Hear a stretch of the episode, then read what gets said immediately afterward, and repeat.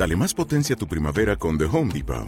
Obtén una potencia similar a la de la gasolina para podar, recortar y soplar con el sistema OnePlus de 18 voltios de Ryobi desde solo 89 dólares. Potencia para podar un tercio de un acre con una carga.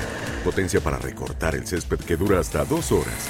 Y fuerza de soplado de 110 millas por hora. Todo con una batería intercambiable. Llévate el sistema inalámbrico OnePlus de 18 voltios de Ryobi. Solo en The Home Depot. Haces más. Logras más.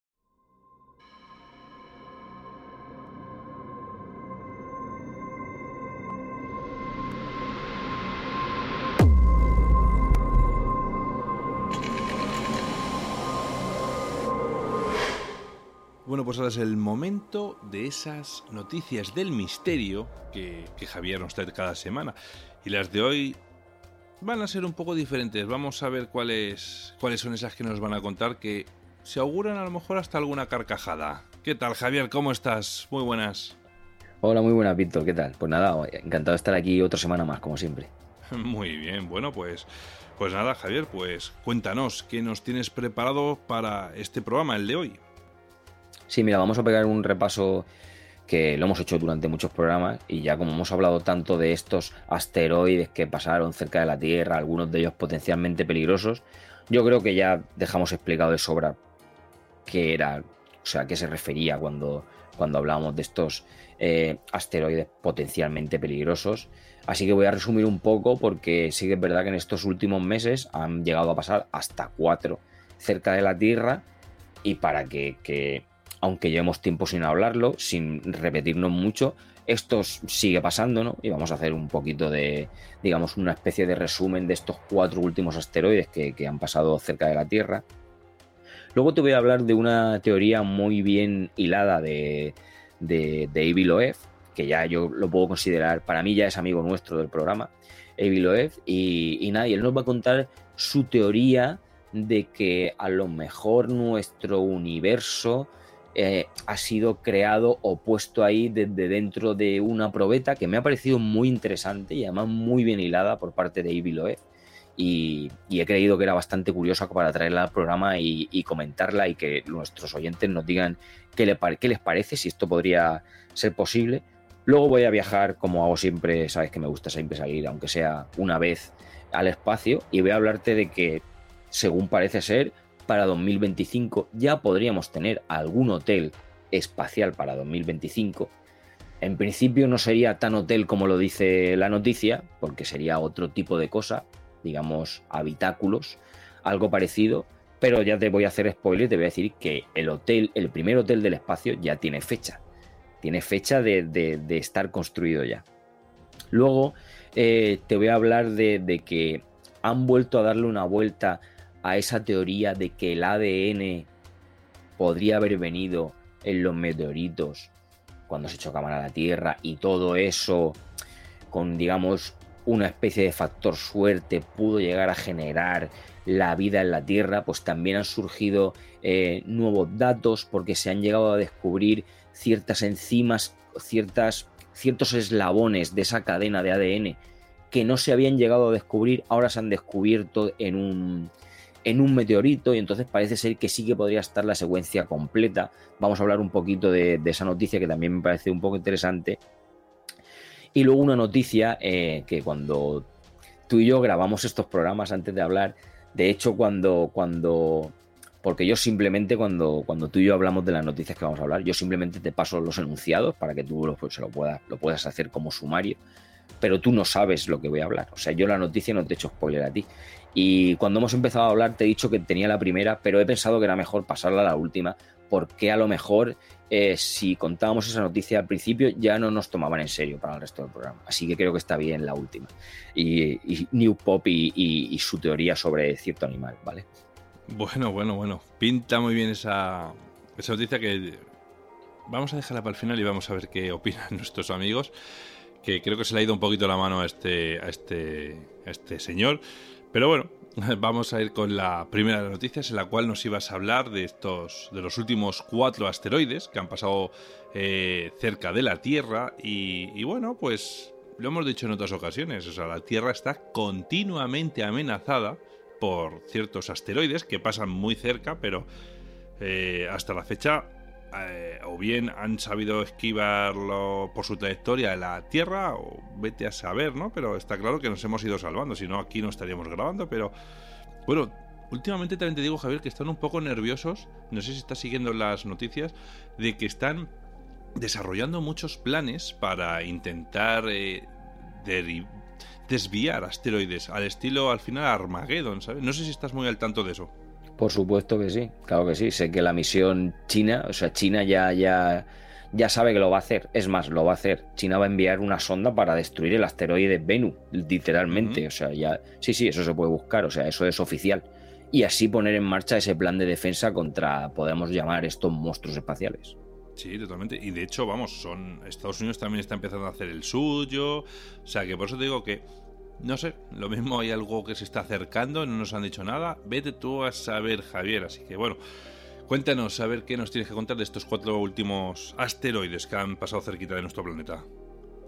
Pues sí, mira, la madrugada del 28 de abril, cerca de las 3 menos cuarto de, de la madrugada, un asteroide que también ha sido calificado como potencialmente peligroso, pasó cerca de la Tierra y eso quedó registrado y se informó la, Universidad Nacional Autónoma de México, la UNAM.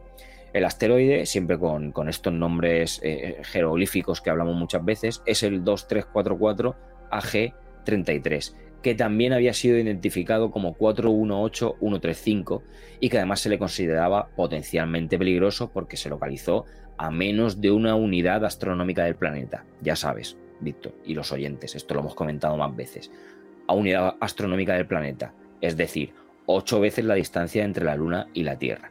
Todo lo que venga a partir de ahí para abajo es considerado potencialmente peligroso. Además, este asteroide va a volver a acercarse al planeta. Según recuerdo, en mayo de 2029, de hecho, eh, me parece que ya fue identificado en el 12 de junio de 2008 desde el observatorio eh, que hay en Arizona que no recuerdo ahora mismo exactamente eh, cómo se llama, que en Estados Unidos. Pero es un asteroide que da ciertas vueltas y cada cierto tipo de año llega aquí. O sea, es algo, es un asteroide que tienen perfectamente localizado. Además, el objeto tiene alrededor de 457 metros de altura y según nos dicen viaja 30 veces más rápido que la velocidad de la luz. A través del sitio Asteroid Watch, eh, que es el laboratorio de, propulsión JET de la NASA, informaba de que, de que del 28 de abril al 2 de mayo se esperaba que pasara una serie de objetos de menor tamaño, pero que todos pasaban cerca de, nuestro planeta. Así que eh, se localizaron varios de estos asteroides, que así nombrados por encima, Víctor, pues mira, pues son el 2022 HX1, que tenía 14 metros de alto y el 30 de abril pasó a unos 2.490.000 kilómetros de la Tierra.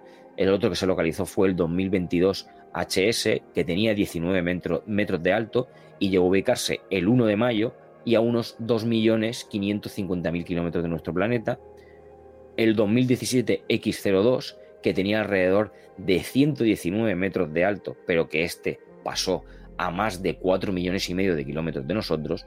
Y el 2022 HA2, que también fue cuando se recibió la información el 2 de mayo y pasó a una distancia de unos 620.000 kilómetros. La UNAM, que como ya te he dicho, que es la que se, la, Universidad de México que se, que se dedica a, detectar todo este tipo de cosas, ya recordó eh, también en este último comunicado que la detección de objetos espaciales con, con, con potencial de chocar ¿no? contra la Tierra viene desde, desde la Guerra Fría, donde sobre todo se sospechaba que se podía tratar estos, eh, estos, lo que ahora sabemos que son asteroides, ¿no? Ellos se sospechaban que podría tratarse de satélites enemigos. Entonces, claro, hay que pensar en la tensión militar que había entonces en Estados Unidos y, la URSS, que era cuando, cuando todo esto se puso, digamos, en, en, boca de todos, ¿no? En ese momento fue cuando se descubrió que eran asteroides y se estableció, digamos, esta especie de, policía espacial, ¿no? Y que tuvo este telescopio en Honduras dedicado a ello 24 horas al día, 365 días al año, ¿no? De hecho, volviendo al, a este asteroide que te hablaba del principio, el 2344 AG33, desde 1902 se va aproximando a la Tierra cada siete años. Y según esos cálculos astronómicos, como ya te he dicho al principio, la próxima visita se estimará alrededor del 25 de mayo de 2029 y parece ser que con la misma trayectoria.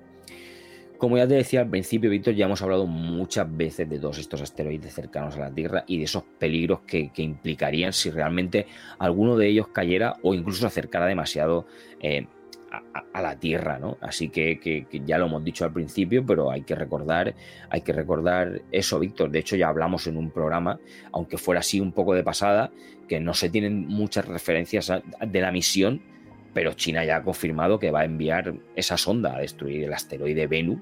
Eso está ya confirmado totalmente y que a partir de aquí ya se va a poner en marcha ese plan de defensa contra todo esto que pudiera venir del espacio.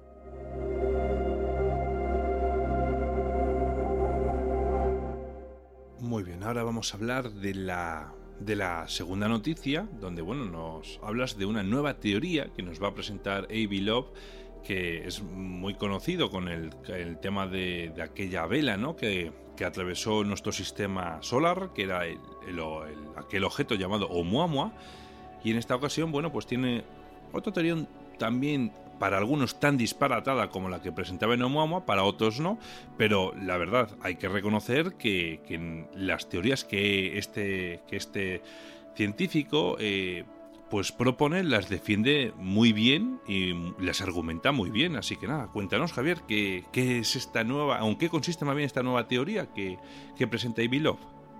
Sí, pues mira, eh, eh, el astrónomo de Harvard, que como ya has dicho, yo creo que ya lo podemos considerar amigo del programa, esta vez lo que, digamos, postula sería que una civilización de clase superior podría haber, podemos decir, conjurado nuestro universo en un laboratorio muy, muy lejano.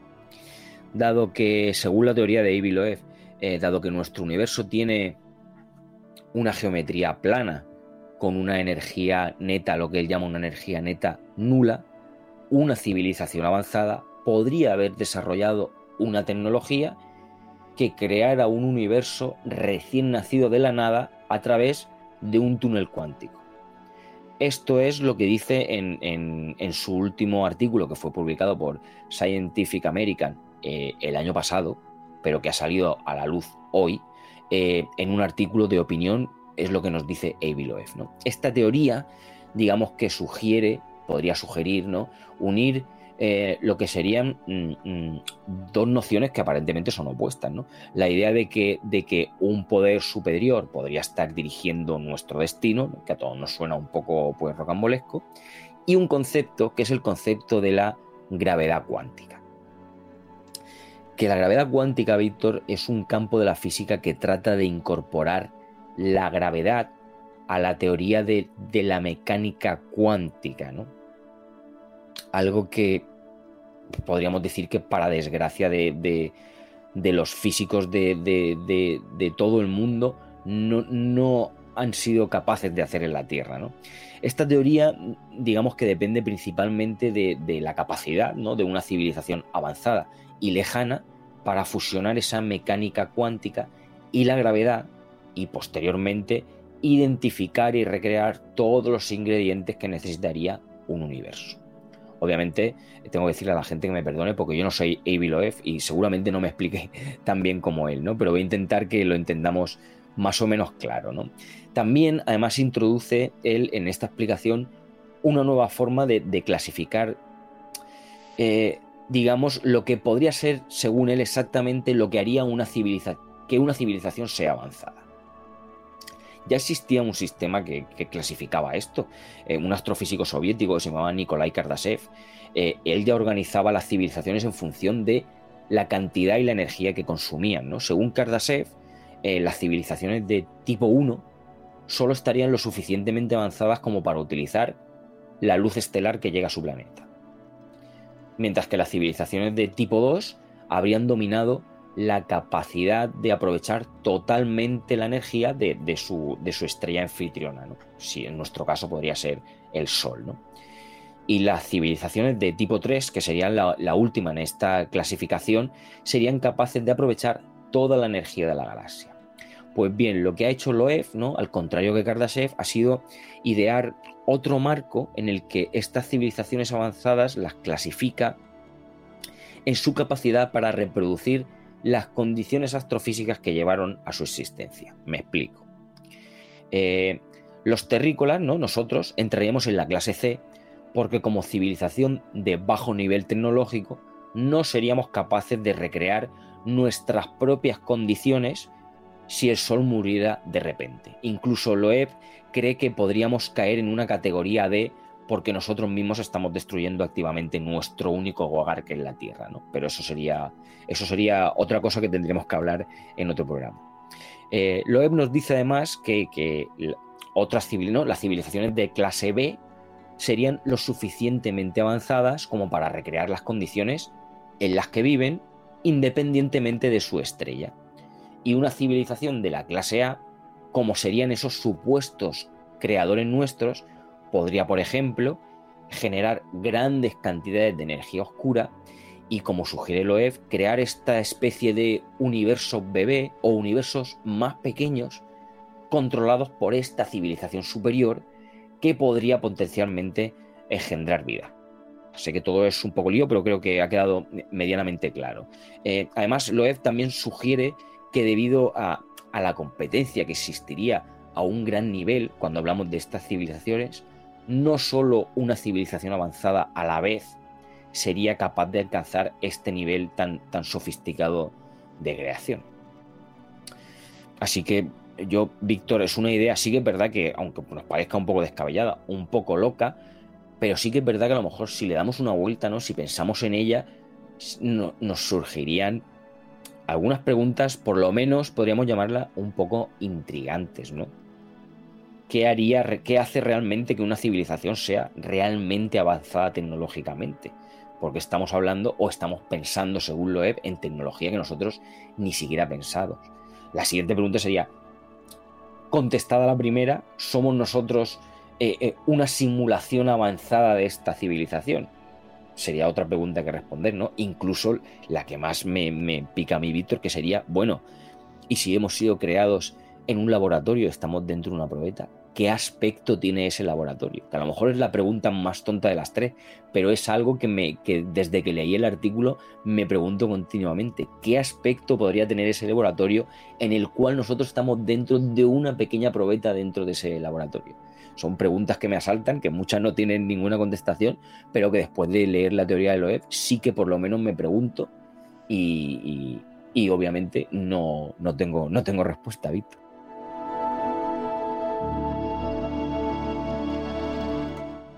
Bueno, ahora para esta, para esta tercera noticia nos tiene reservado un hotel, un hotel muy especial que van a crear, o han creado ya más bien, según nos comentaste antes, o están en ello, y va a estar operativo para el 2025. Así que nada, cuéntanos qué nos tienes que contar sobre este hotel espacial.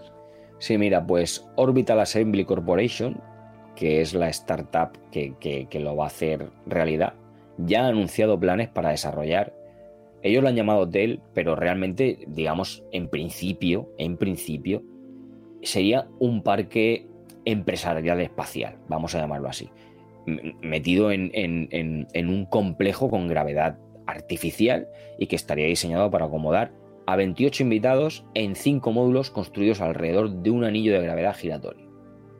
Cualquier estación espacial que nos imaginemos que hemos visto en una película de ciencia ficción, pues eso, básicamente. Como ya te he dicho, esta startup de California tiene como objetivo hacer que esa primera estación espacial de la clase Pioneer, que ellos han llamado, esté operativa para 2025. Lo que tengo que decir, Víctor, es una cantidad de tiempo muy ambiciosa y seguramente sea poco realista. Pero bueno, una vez dicho esto, Orbital Assembly tiene la intención de hacer de esta la primera estación espacial híbrida comercial que se pudiera aprovechar tanto para la investigación como para el ocio. Esta estación Pioneer es uno de los dos diseños para estaciones espaciales comerciales que la empresa está desarrollando ya hoy, actualmente. Siendo el primero la estación Voyager, que ya fue anunciada en 2021, pero sin embargo se supone que la Pioneer, que precederá a Voyager, será un proyecto más grande y que se construirá con el objetivo, digamos, de ser a la larga una especie de hotel espacial de lujo capaz de llegar a albergar a 400, a 400 personas a la vez.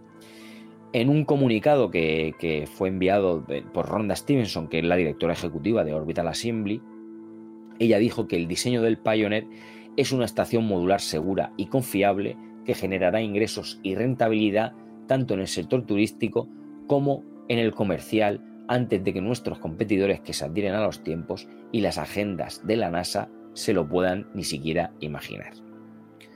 Tengo que recordar, Víctor, que en diciembre de 2021 la NASA ya otorgó, digamos, yo creo que sí, podemos llamarlos tres contratos a, ciertas empresas estadounidenses de propiedad privada, que eran Blue Origin, NanoRax y Northrop Grumman, para desarrollar ciertas estaciones espaciales de órbita terrestre baja para ese uso público y comercial. La NASA, tengo que recordar también, Víctor, que tiene como objetivo tener todas estas estaciones espaciales en órbita y operativas para 2030, que eso es pasado mañana. Además, a principios de, febrero de este año, la, compañía, eh, la que va a crear este módulo Pioneer, que funciona como con inversión privada, anunció que había recaudado un millón de dólares en fondos, lo que ha permitido, digamos, una gran cantidad de nuevas contrataciones, pero también te voy a decir, Víctor, que es muy probable que necesite adquirir más dinero si espera construir una estación espacial en órbita. Y como dato te voy a decir que la NASA asignó un total de 415,6 millones de dólares, eh, digamos, divididos para esos tres contratos otorgados a Blue Origin, a NanoRax y a Grumman.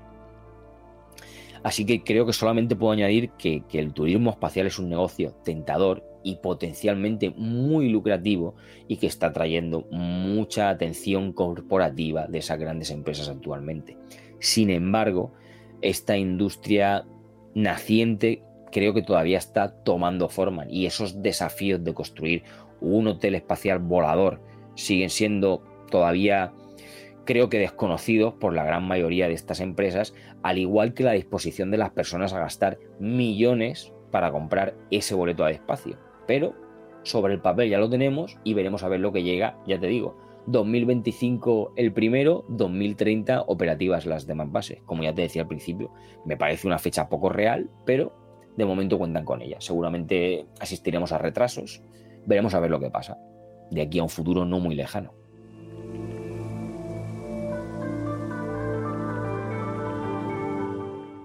Ahora nos vas a hablar de, bueno de esta, de esta nueva vuelta de tuerca que le han dado a la teoría de que bueno, que el ADN, el ADN de la, de la vida, ¿no? En la Tierra venía en esos, en esos meteoritos que impactaban contra nuestro planeta y bueno, por un golpe de suerte se creó la vida, pero vale, ese golpe de suerte, ¿cómo se puede llevar a cabo, Javier?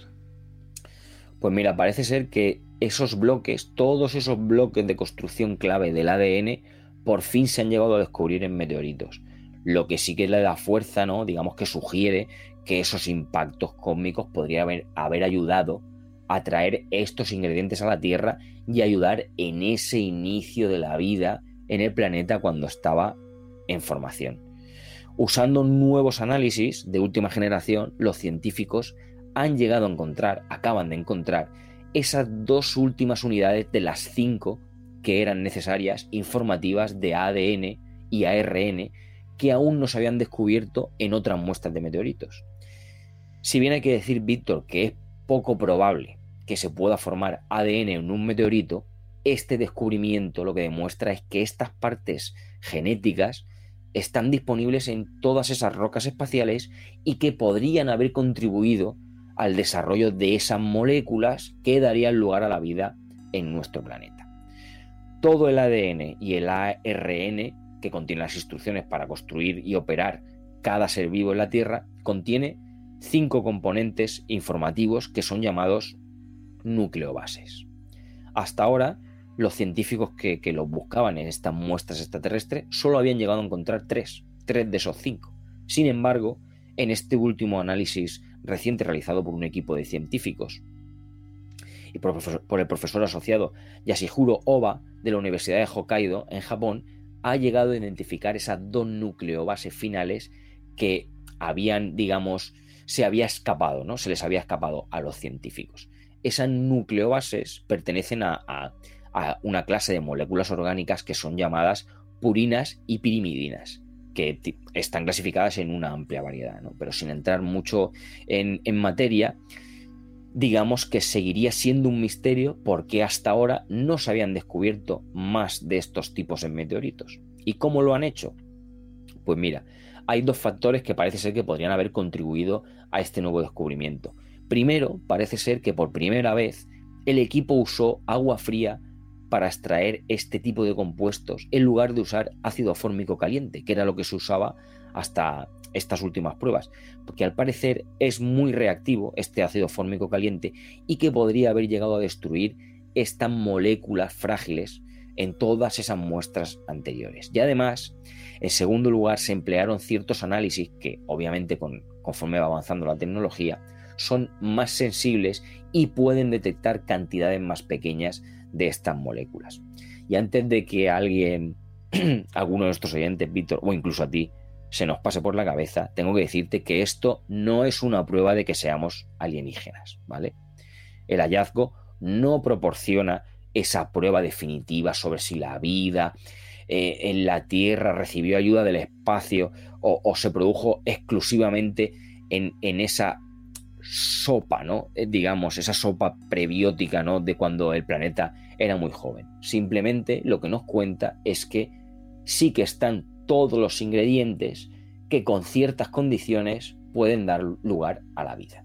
Otra cosa ya será pensar que vinieran sembrados a cosa hecha en, en esos meteoritos. Entonces yo creo que, o por lo menos para mí, lo ideal es cuando hablamos de ese tipo de, de, la panspermia, ¿no? Esos, los extraterrestres llegaron aquí y sembraron la vida en la Tierra, realmente podría ser así. Si hablamos de que los extraterrestres podrían ser estos meteoritos venidos de los confines del universo.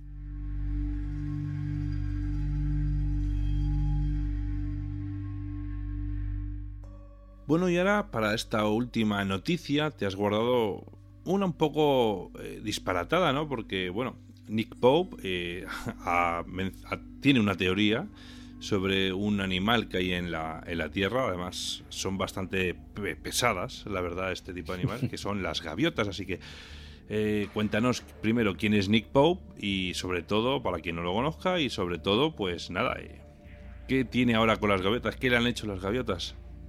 Claro, cuando hablamos de Nick Pope, o sea, Nick Pope no es un señor que pasaba por la calle y ha dicho esto. ¿eh? Nick Pope es un ex trabajador del Ministerio de Defensa del gobierno británico en la investigación OVNI. O sea, Nick Pope es un experto. Lo que no quiere decir que, de vez en cuando no se tire un triple o incluso, ya te digo, o sea, yo hay veces que leo cosas de este señor que pienso que, que ha perdido la cabeza. Pues mira, bien, Nick Pope ha contado en una entrevista realizada por el Mirror que las gaviotas son espías extraterrestres mandados a nuestro planeta para vigilarnos y tener cierto conocimiento sobre la humanidad. Esto no me lo estoy inventando, esto es así. En esa entrevista realizada por el Mirror, él dijo que lo que creemos inofensivas gaviotas en realidad son esos mensajeros extraterrestres que nos vigilan y pasan información y nuestros secretos a ciertas civilizaciones alienígenas. Según Nick Pope, eh, estos etes ¿no? extraterrestres se han disfrazado de gaviotas porque son animales que pasan desapercibidos. Como bien has dicho tú, son criaturas muy molestas que no acaban de llamar suficiente la atención y que de hecho preferimos tener lejos. De hecho, he rescatado algunas frases de la entrevista textuales durante la durante que se dice que dijo sobre durante la entrevista, perdón, y que creo que, son dignas de, mencionar, Víctor, y que me parece que no van a dejar indiferente a ninguno de, estos, de nuestros oyentes y a ti tampoco. Él dijo algo así en la entrevista como si los extraterrestres quieren piratear y controlar un organismo vivo o construir un dron, sería mejor elegir algo ordinario, como una gaviota o una mosca no le prestaríamos mucha atención, pero estaría todo el tiempo espiándonos y grabando para enviar la información de regreso al mundo alienígena. Así que la próxima vez que vayas a aplastar una mosca, ten cuidado. Tus acciones podrían desencadenar una guerra interestelar sin darte cuenta. Y yo me veo incapaz, Víctor, de añadir nada a esta última frase. Aquí acaba esta noticia sobre Nick Pope y las gaviotas. Sinceramente no sé si a lo mejor eh, a él le aducieron, no lo sé, y a lo mejor ha quedado, no sé, le, falla algo, no sé, Javier, pero ¿qué quieres que te diga, no? Una persona con, dijéramos, ¿no? Cierta reputación como la ha tirado por tierra. Pero gratuitamente, ¿eh? Pero ¿sabes qué pasa? Que, que lo más chocante de, de esto, Víctor, es que yo no he visto palos a Nick Pope.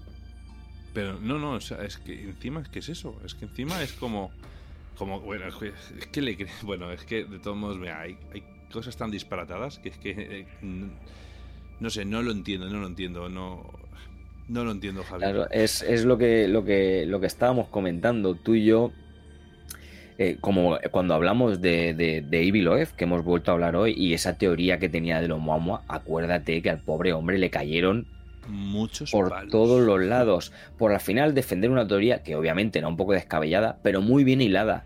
Muy bien hilada, con muchos datos, con muchas bases científicas. Pero aquí este señor llega y dice: eh, Mira, las gaviotas son seres extraterrestres que están aquí para vigilarnos si no os habéis dado cuenta. Y nadie le dice nada. Claro, ahí suelta la bomba y se va. Ya está, Ana, cógela si quieres. Y se queda tan a gusto. Y luego te dice: Cuidado, no mates una mosca, no vaya a ser que por favor, un poquito de seriedad. Totalmente, por eso te digo que no, no entiendo cómo, cómo, cómo un personaje tan, tan famoso, tan conocido, ¿no? Que dentro del fenómeno ovni, pues bueno, no le hayan dicho cuatro cosas. Y esto seguramente no lo ha publicado en Twitter. Si lo publica en Twitter, madre mía la que le cae. Hombre, claro, claro, por supuesto, ahí no. Twitter no pasa el corte, o sea, esto no pasa el corte, esto sería millones de veces mencionado y además tengo que decir que muchas veces con comentarios que son dignos de, admirar, ¿eh? Y muy elaborados, ¿eh? Claro, claro, por supuesto, muchísimo más elaborados que su noticia. Ya te digo. Bueno, ahora, ahora con el tema de que lo ha comprado Elon Musk, el Twitter, yo creo que no van a... Vamos, ahora ya con esa... Que antes, antes se supone que había algo de censura en Twitter, ahora no hay nada con, la compra de Twitter, así que por, parte de este hombre, así que bueno, pues que se anime, que se anime y nosotros nos quedaremos ahí a comer pipa mientras le llueven los palos a este, a este, bueno, a este ex agente, o no, yo que sé. Sí, sí, no, no, al final hay que decirlo, hay que decirlo, es un ex trabajador del Ministerio de Defensa especializado en investigación OVNI. Nick Pope es un experto, y así lo dicen sus credenciales y por lo visto puede decir lo que quiera sin que nadie sin que nadie se lleve las manos a la cabeza. Bueno, pues nada, pues pues nada, que aunque, aunque yo lo he hecho, Víctor. O sea, yo he tenido que leer la entrevista tres veces. Sí, sí, porque no dabas crédito, normal. No, no, no, me lo creía. En cualquier momento me pensaba que a lo mejor iba a decir, pues mira, os estoy tomando el pelo. No, no. Los fragmentos que he podido rescatar, porque el mirror, no sé si es porque a lo mejor hay incluso cosas peores y el mirror no las ha soltado pero por lo menos lo que ha soltado no me lo creía. He tenido que leerlo dos o tres veces porque he dicho, no es verdad. O sea, una persona con la reputación de Nippon no puede salir aquí a decir esto. Pero sí, sí, sí. Y el tío se queda tan ancho, ya te digo, y matiza sus palabras. O sea, no lo dice convencido. O sea, él está convencido de que las gaviotas son seres extraterrestres. No lo lanza como, oye, pues mira, podría ser que las gaviotas fueran, que ya es bastante loco, pero tú pones el podría ser y ya es como, bueno, pues es otra teoría que meto aquí en el saco de, de, teorías locas y, ahí estamos. Pero no, no, él ha asegurado que las gaviotas son espías extraterrestres. Así es que, pues nada. Desde luego te voy a decir una cosa. Eh, yo que soy, eh, eh, soy asiduo a, ir de pesca, las voy a ver con otros ojos.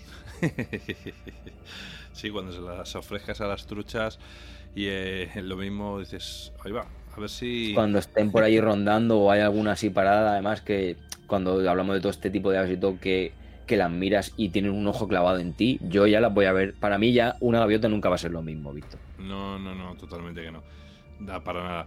Todos Javier, fíjate que fuera ya de bromas, ¿no? Oye, ¿y si, y si este hombre está jugando a, a la contrainformación? ¿Sabes? ¿Y si está soltando esta teoría y luego te suelta otra y te suelta otra. O sea, que al final, que la contrainformación consiste en que te cuento múltiples verdades o aparentes verdades más bien, y ahora dentro de todo eso sé que te cola una, una, verdadera. Obviamente no creo que, no dudo mucho, entiéndeme que hable de las gaviotas, ¿no? Que sean esa la verdad. O las moscas. Pero, ¿y si... ¿Y si hay algo, entiéndeme, ¿sabes? O sea, ¿y si hay algo de verdad en ese mensaje? Bueno, pues va a quedar ahí, como tú lo has dicho, y sí. ¿Qué pasaría si, bueno, pues qué pasaría? Pero como tú comprenderás, yo no, ya, ya había sacado los pies de tiesto más de una vez. Y Pou ya tiene algunas declaraciones por ahí que son un poco raras. Pero si tú vienes y me aseguras esto, para mí, aunque hayas dicho de 10 cosas, una que haya sido verdad por muy loca que haya sonado, y 9 que hayan sido triples como este, para mí ya pierde, vamos, la poca credibilidad que le quedaba. O sea, yo ya no me voy a creer nunca nada más de Nick Pope. Da igual lo que diga, aunque sea verdad. Bueno, pues nada, pues seguiremos pendientes, si te parece, Javier, a ver de las próximas o futuras declaraciones que vaya haciendo esta, esta persona. Y vamos a ir viendo a ver eh, lo que te he comentado. Vamos a ir viendo a ver por supuesto, qué verdad Por supuesto, por supuesto. Esto solo puede ir solo, esto solo puede ir para arriba. No, no, claro, está claro. Esto va mejor. claro, claro. Esto ya, ya no puede bajar el. Eh, ya no, en la escala la ha puesto muy cuesta arriba. Esto ya no puede ir para abajo. Esto tiene que ir para arriba. Las siguientes, pues vete tú a saber. Pero desde luego, cuando diga algo, no te preocupes, que aunque sea así en esta mini noticia, lo traeré al programa porque estas cosas son, son dignas de escuchar. Muy bien, Javier, pues te lo agradecemos. Así que nada, te agradecemos esto como también que nos traigas estas noticias cada semana. Así que nada, eh, como siempre, muy interesantes y nos han encantado. Cuídate mucho y un fuerte abrazo. Un abrazo para ti todos los oyentes, Víctor.